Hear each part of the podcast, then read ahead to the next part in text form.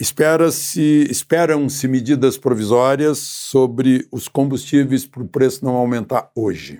É uma medida provisória prorrogando por mais dois meses a isenção da gasolina de impostos federais e sem tempo indeterminado a isenção sobre diesel e, e, sobre gás de cozinha. Gás de cozinha, pelos seus efeitos na população mais pobre, e o diesel, idem, né? porque se aumentar o custo do transporte, aumenta o frete, aumenta o preço de tudo que é transportado. É, o presidente é, também já assinou decretos refazendo o que ele chama de a estrutura, reorganizando o Estado brasileiro, o, o, o Poder Executivo, aliás.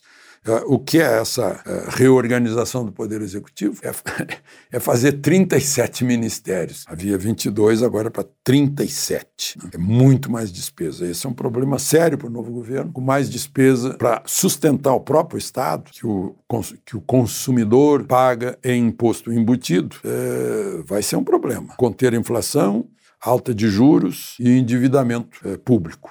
O, essa reorganização do Poder Executivo. E ele falou também em revitalizar a Unasul, que é uma união de nações latino-americanas de tendência de esquerda, que foi criada por Hugo Chávez, aqui em Brasília, em 2008. Tinha 12 países, mas a maioria já caiu fora, ficaram só quatro. Mas agora Lula quer reorganizar, né? certamente agradando muito a Venezuela. Não sei o que vai ser, da, lá da Operação Acolhida. Uh, ele falou em dizendo que não tem ânimo de revanche, mas ele foi ameaçador em muitas coisas. Ele disse, por exemplo, quem errou responderá por seus erros. O Lula disse isso. Vocês vão olhar lá para o passado, para Lava Jato. Ah, ele está dizendo isso. É. Quem errou responderá pelos seus erros.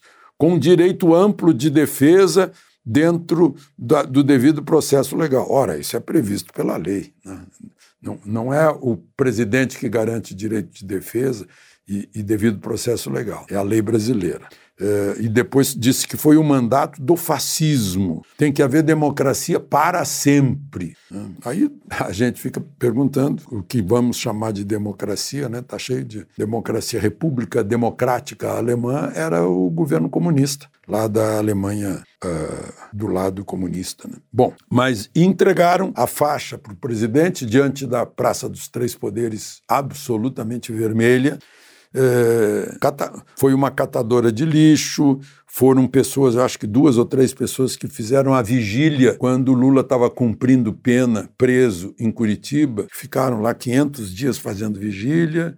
É, havia um deficiente físico, né? é, pessoas da, mais pobres, é, representantes do povo, que ele fez questão de receber a faixa deles. Né?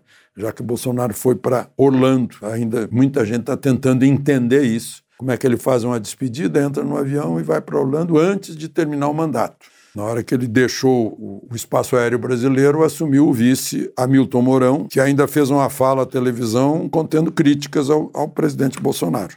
É, não citou nomes, mas é óbvio que a gente está vendo ali.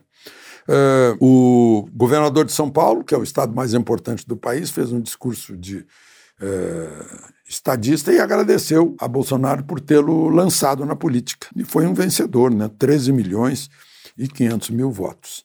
Enfim, é, deve sair então né, o que se espera, é, depois de, de muito susto aí, é, sair decretos negando o acesso a armas, né, que garantiu é, tranquilidade ao campo, e, e agora essas promessas aí de reorganização do Estado, que vai ficar mais inchado, mais pesado e precisar de mais dinheiro do contribuinte, do consumidor, para ser sustentado. De Brasília, Alexandre Garcia.